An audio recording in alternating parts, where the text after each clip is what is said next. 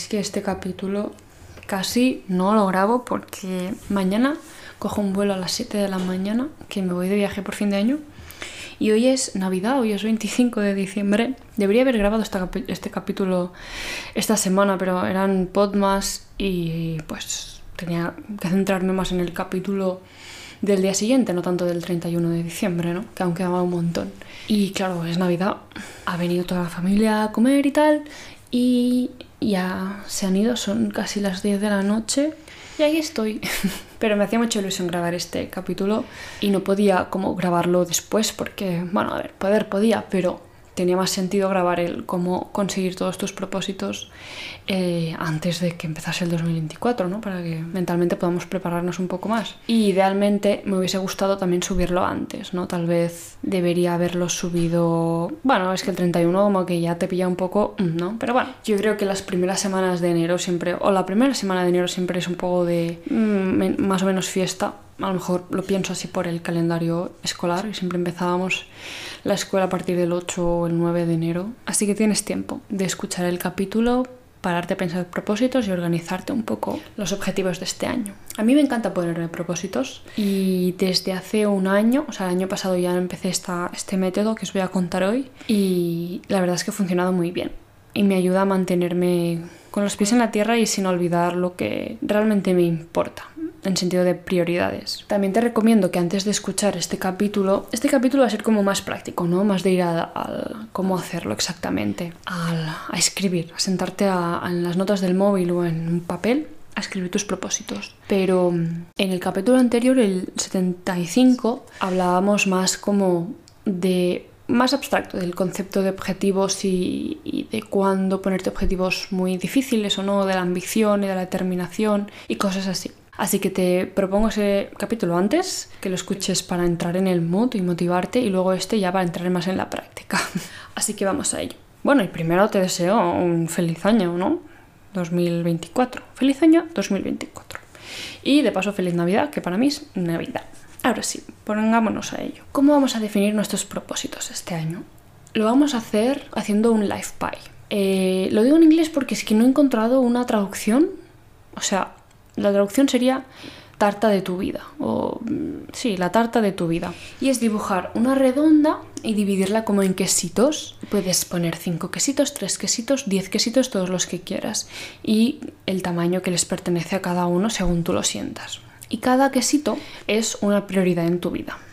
Y eso es un life pie, es como una redonda, una tarta que resume las prioridades de tu vida. Por ejemplo, para 2024 yo tengo 5 prioridades. La verdad es que todas de la misma, del mismo tamaño. No he definido este año tamaños diferentes porque este año voy a buscar mucho el equilibrio y la paz y quiero que todo tenga una parte importante sin que el trabajo pese más que la salud mental, ¿sabéis? Entonces le he dado a todos el mismo porcentaje, que por tanto todas las prioridades, las cinco prioridades ocuparán un 20% en mi life pie.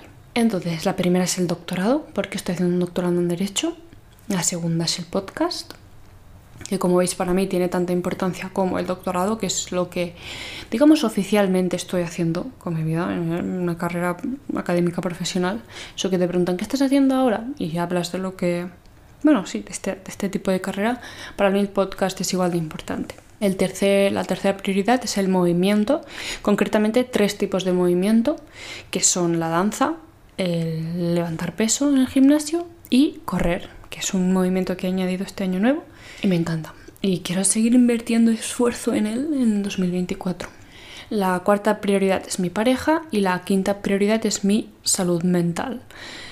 Como veis, la física, la meto, la salud física, entre comillas, es como movimiento y la salud mental, bueno, tiene como una parte, una prioridad, o sea, ocupa una prioridad más para mí porque tengo que tenerla mucho en cuenta eh, me he pasado unos años, algunos años malos y sé lo mierda que es. Y sé que cuando estás bien, la vida te parece hasta fácil porque solo necesito estar contenta y con ganas de vivir. Entonces todo lo demás se vuelve mucho más rodado. Porque sencillamente me apetece hacer todo aquello que estoy haciendo. Cuando dejo de querer hacer lo que hago, cuando dejo de querer vivir, mm, ahí empiezan los problemas. Así que sí, tengo estas cinco prioridades. El doctorado, el podcast, los tres movimientos, mi pareja y la salud mental. Y este es mi life pie, es decir, es mi redonda dividida en cinco prioridades, que son prioridades que em, elijo destacar para este año.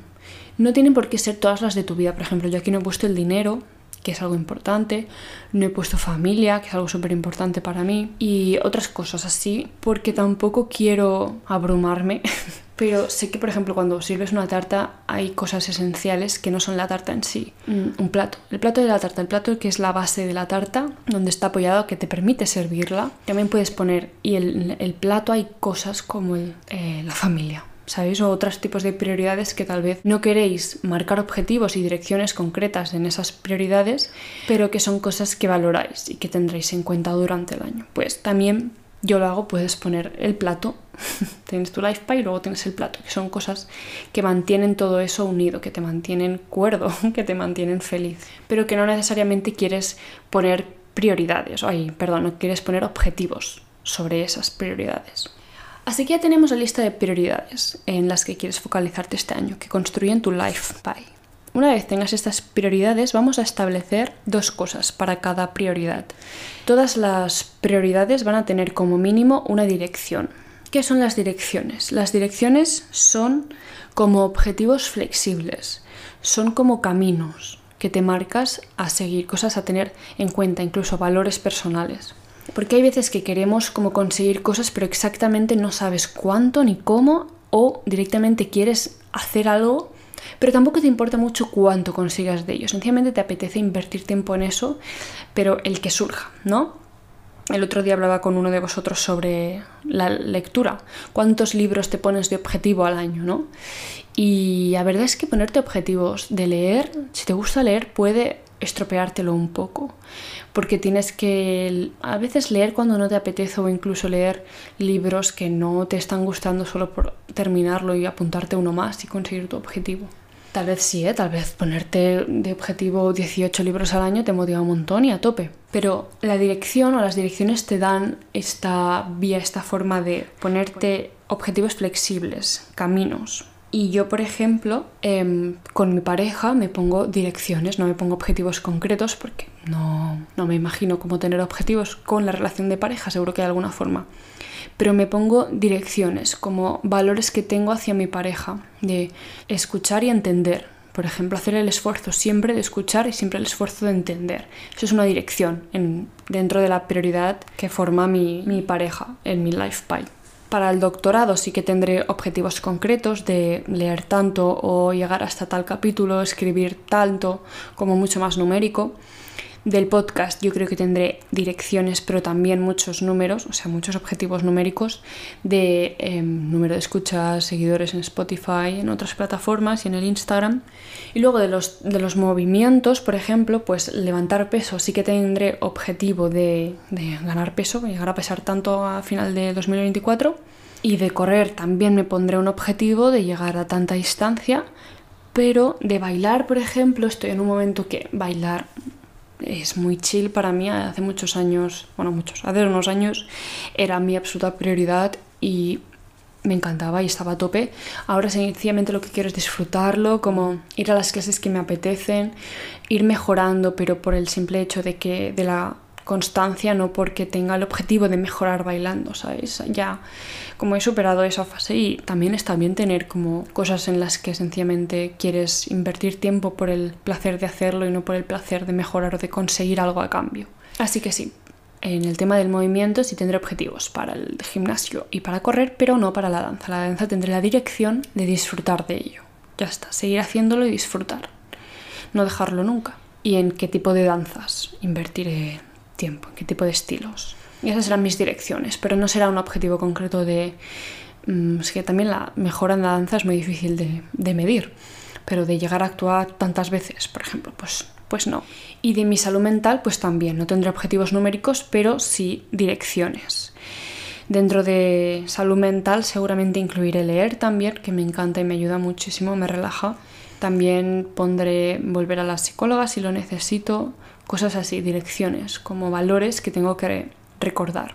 Y luego, para las prioridades que quiera, todas tienen que tener una dirección para saber más o menos cuál es el valor que de fondo, ¿no? De esa prioridad, esa prioridad la tienes y cómo la vas a aplicar, digamos, cómo vas a vivirla, qué vas a hacer con ella este año.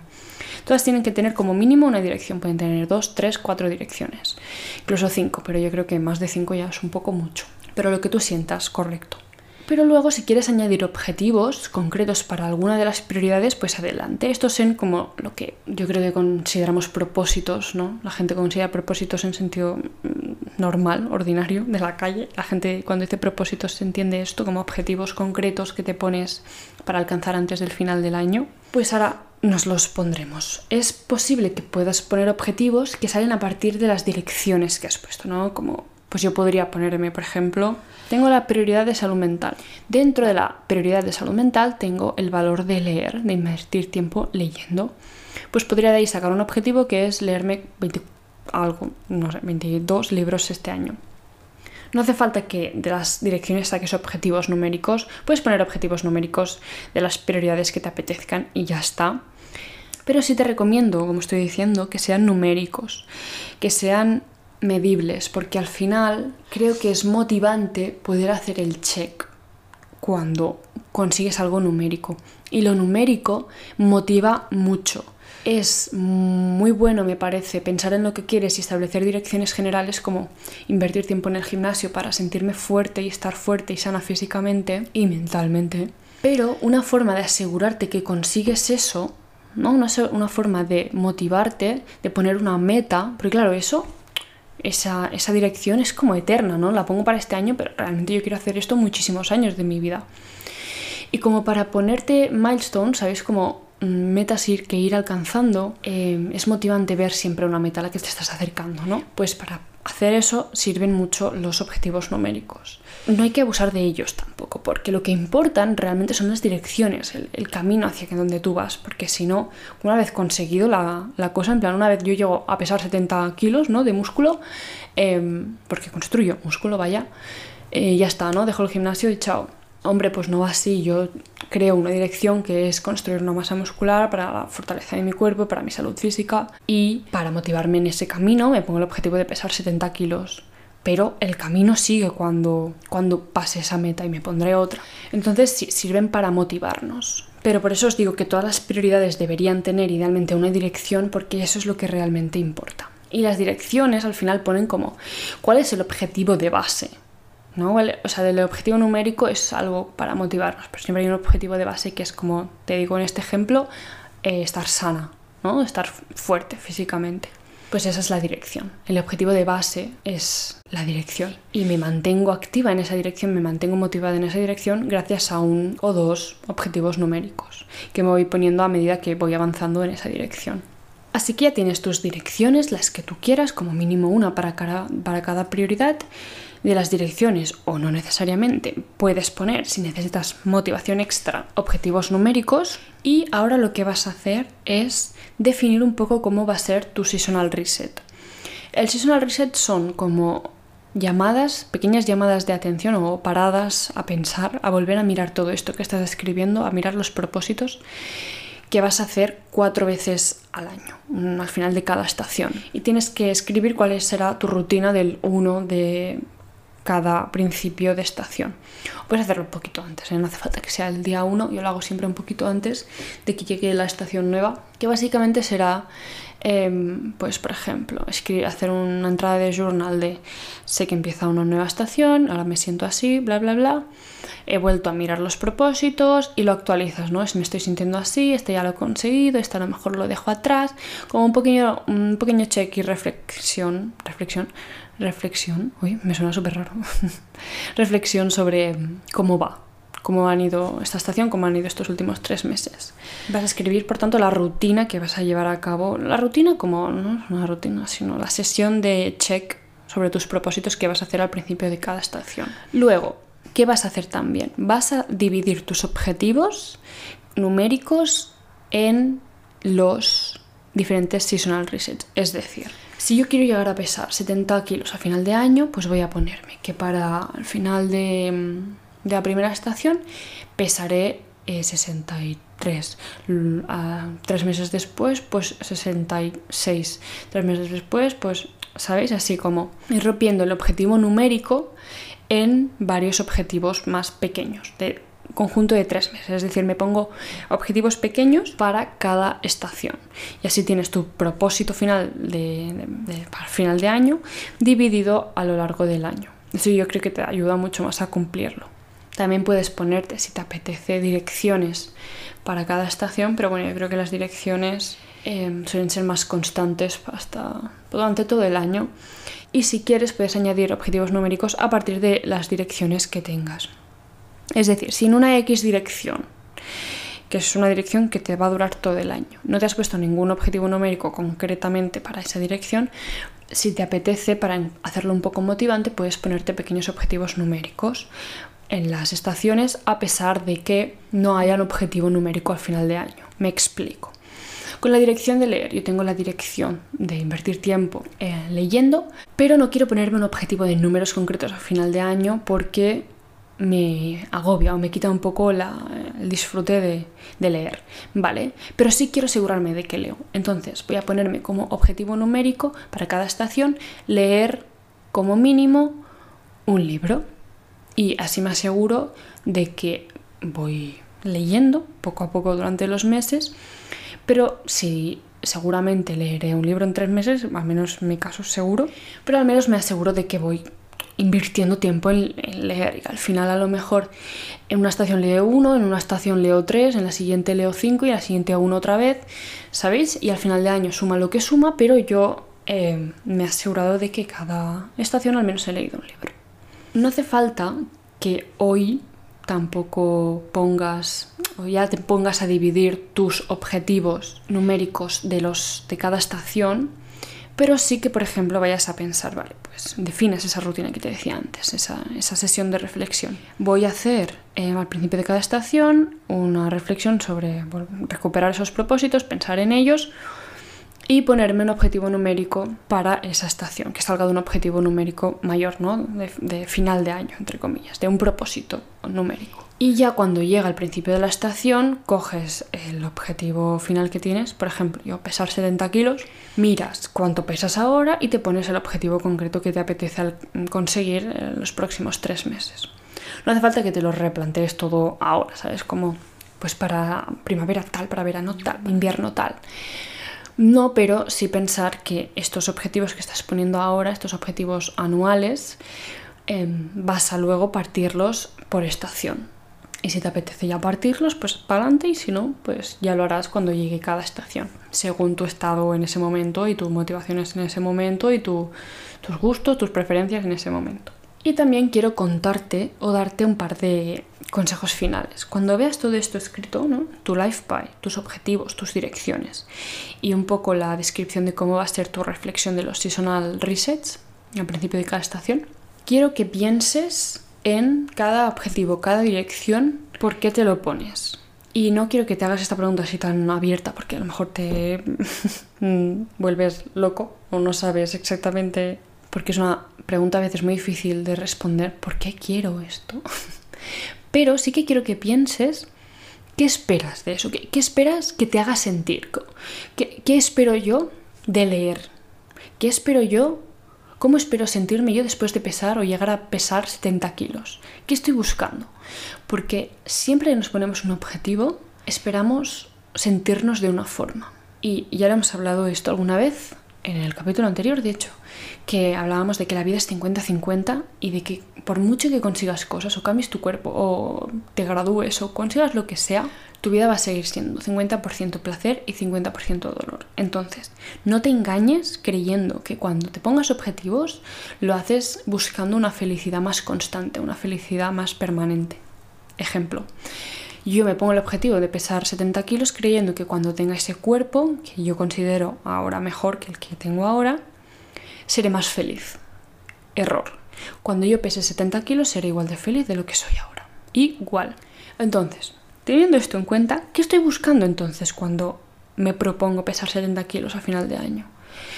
Pues busco sentirme fuerte, busco sentirme sana, busco sentirme capaz de defenderme, levantar cosas, capaz de superar una enfermedad, capaz de capaz de enfrentar algunas condiciones físicas difíciles, ¿sabéis? Tener un cuerpo como fuerte, preparado. Busco sentirme fuerte, en resumen. Eso es lo que busco mediante ese objetivo.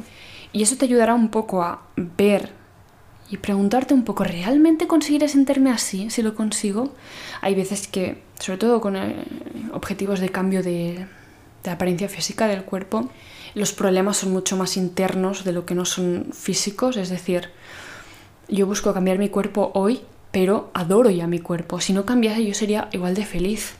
Entonces, no lo busco cambiar desde el odio. Si estás buscando perder peso, por ejemplo, ¿realmente crees que perder 10 kilos te va a hacer sentir más segura en ti misma o más seguro en ti mismo? A lo mejor la construcción de una autoestima no, no, es tan sencillo como perder 10 kilos. A lo mejor te ayuda, ¿eh? Yo no digo que no, porque, por ejemplo, eh, yo ganar peso me ayudó un montón a, sentirme mucho más fuerte, mucho más presente, como tener presencia física en una sala con gente como... Me sentía que ocupaba espacio y que merecía ocupar espacio. Y aún así, antes, al estar delgada, delgada, no... Yo me, yo me veía súper sexy. Pero sí que es verdad que gané confianza o por ejemplo, yo he tenido una época de acné malísima hace unos años y eso hizo mella en mi confianza en mí misma. Y no me da ninguna vergüenza tampoco reconocerlo. Entonces, deshacerme de ese acné tan potente y es que lo pasaba fatal, ¿eh? me dolía la cara, era horrible, pues me hizo recuperar confianza en mí misma. No, no te digo que cambiar tu cuerpo no sea la solución correcta, pero es posible que a lo mejor haya más cosas. Entonces, al plantearte con cada objetivo qué busco sentir cuando consiga esto, te ayudará a darte cuenta de que tal vez hay otro problema y que eh, conseguir eso te va a llevar a la frustración porque lo buscarás desesperadamente para sentirlo de una forma y cuando lo tengas dirás, hostia, pues no me siento como esperaba. El problema sigue ahí. Y eso es súper frustrante. Y también te ayudará a darte cuenta de realmente quieres eso que te estás proponiendo. Porque a veces si no encuentras qué buscas detrás de eso o buscas como te encontrarás en tu cabeza la respuesta de no para que los demás me vean tal de tal forma, exitoso, fuerte, guapo, pues tal vez tienes que replantearte el objetivo y además también encontrarás veces en las que pensarás porque cuando tenga eso seré más feliz y ahí te tendrás que parar a ti misma y de decirte que no, que la vida es 50-50 y que tu razón de fondo tiene que ser distinta. No tiene que ser, busco ser más feliz cuando tenga eso, porque tu vida siempre va a ser 50-50. Y también te propongo que hagas donde lo hagas, si lo haces en el ordenador, si lo haces en papel. Yo lo hago en las notas del móvil, la verdad, porque me gusta como tenerlo siempre a mano y no lo miro cada día.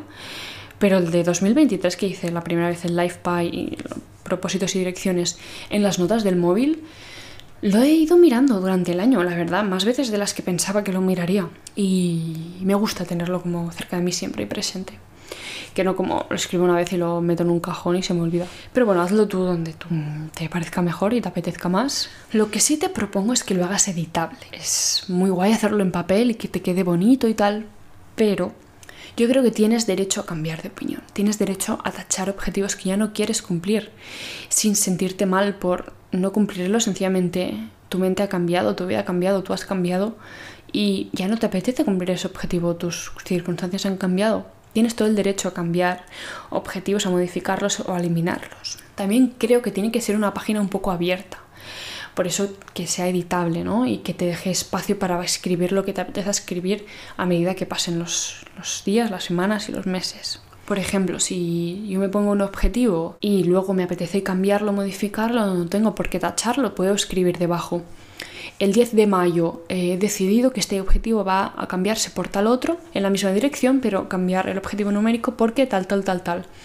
Y es guay también tener como al final de año todo un registro de cuáles eran tus objetivos al principio, cómo han ido cambiando, las razones por las que han ido cambiando, qué has conseguido al final. Es, me parece muy guay. Y también porque cuando tengas un objetivo numérico cabe la posibilidad de que no lo consigas. Pues escribiendo, dejándote un espacio para escribir, te da la oportunidad de escribir lo que sí has conseguido en esa dirección. Es un ejemplo que os ponía en el capítulo anterior, pero por ejemplo, si yo me pongo el objetivo de correr 10 kilómetros y no llego, pero llego a 7 kilómetros, hombre, pues mi, avance ha sido una pasada, de 0 a 7 es mucho. Y claro, me quedo con el mal sabor de boca de no marcar el tic de 10 kilómetros, pero es que no es que no haya hecho nada, no es que no haya conseguido nada. He conseguido 7, que es un montón. Me había puesto el de 10 para motivarme y no he llegado por X razón, pero bueno, era un motor de motivación, no era el fin del mundo llegar a 10 kilómetros, ¿no? Entonces, abajo puedo poner, si me dejo espacio para editarlo y tal, puedo escribir, no he llegado a 10, tengo muchas ganas de hacerlo el año que viene, este año he llegado a 7 y estoy muy orgullosa. ¿Verdad que eso queda diferente que no dejar el objetivo sin marcar o de quedarte con la rabia del objetivo sin marcar como cumplido? Poder escribirlo, poder explicarte a ti por qué no has llegado a ese objetivo o de qué forma has llegado a una meta distinta de la que te esperabas, pero a una meta al fin y al cabo, puede ayudarte a, a no tener tanta rabia a los objetivos no cumplidos y también a tirar alto, a ponerte objetivos altos, objetivos numéricos elevados, porque esto te ayudará, bueno, a ser ambiciosa y sorprenderte a ti misma, porque yo creo que llegarás a más cosas de lo que crees, y también porque al final poniendo objetivos altos tal vez son difíciles de alcanzar, pero si incluyes un espacio para editar, un espacio para escribir hasta donde has llegado, pues como que tu mente te permitirá tirar más alto porque sentirá, o sea, no sentirá como esto es muy difícil de, conseguir, mejor no lo pongo porque me estoy poniendo directo al fracaso, ¿no? No tendré, no tendré la satisfacción de cumplirlo. Tu mente no dirá eso si tú le permites esa modificación, esa, esa frase abajo de no he llegado a esto, pero estoy súper orgullosa de que he llegado a esto y creo que tu mente será más capaz o te dejará tirar alto con los objetivos numéricos si le permites tener la satisfacción de explicarle, explicarte hasta dónde sí has llegado. Que era una meta distinta, pero una meta al fin y al cabo. Y ya está, esto es lo que tenía escrito para vosotros. Espero que os haya gustado un montón, que os hayan gustado también los más Y yo estoy de viaje. yo seré muy feliz, seguramente os contaré qué tal cuando vuelva. Y nos escuchamos la próxima semana. Aunque supongo que la próxima semana no sé si habrá capítulo, ya lo veréis, pero en enero, el resto de domingos, seguro que sí. Venga, chao.